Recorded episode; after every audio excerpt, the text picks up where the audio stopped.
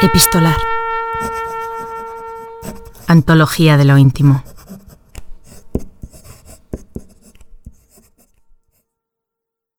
Tenía fama de ácido y de implacable, pero nadie se atreve a dudar que Atahualpa Yupanqui fue el artista más trascendente que tuvo el folclore argentino, el que llevó nuestra música de raíz a un nivel de excelencia. En 1967, durante una gira a Japón, le escribió esta carta a su esposa Nenette. Víctor Laplace lee un texto íntimo con cuestiones de entrecasa, pero también con una mirada profunda sobre su obra.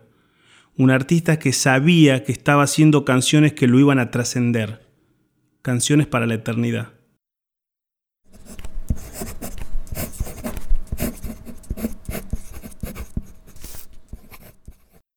Querida Nenet, acabo de llegar.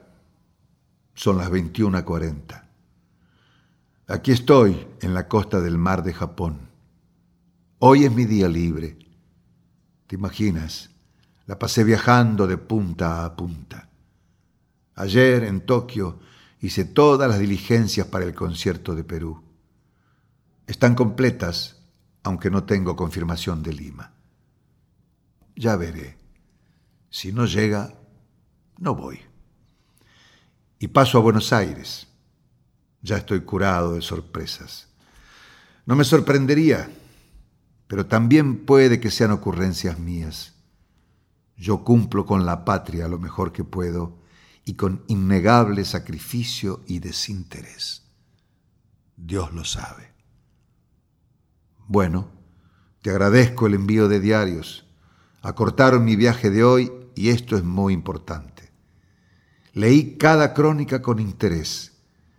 Gracias a ti estoy al día con el mundo. He leído lo de Oriente Medio al detalle. Pobre mundo nuestro. La tecnología, el mecanicismo han creado una superestructura y el hombre es devorado por su propia creación en la que el espíritu no está representado. Cómo me hubiera gustado vivir cien años atrás, aún con más luchas y sacrificios, pero en plena vigencia de lo honorable, de la palabra documento y del aliento romántico que envolvía toda acción individual o colectiva. Pero, ¿qué hacen? Hoy es otro el ritmo. Lo que me dices del silencio de mi obra en radios oficiales es cosa sin importancia ya. Los asesores, los ordenadores de programas han contraído un compromiso con la decadencia y lo van a cumplir. Mejor para mí si me excluyen del tobogán. Yo creo que mis canciones tienen futuro, pero en un campo donde la cultura mantenga sus valores, lejos de la propaganda y las promociones. Nenet querida, mi salud, bastante guapa, felizmente. Te envié fotos que saqué con mi Olympus. Algunas salieron buenas. No es mi fuerte, sabes, la fotografía.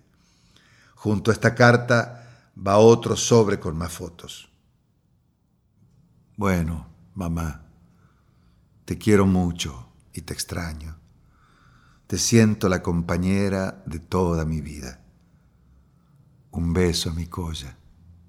Te abrazo. Tata.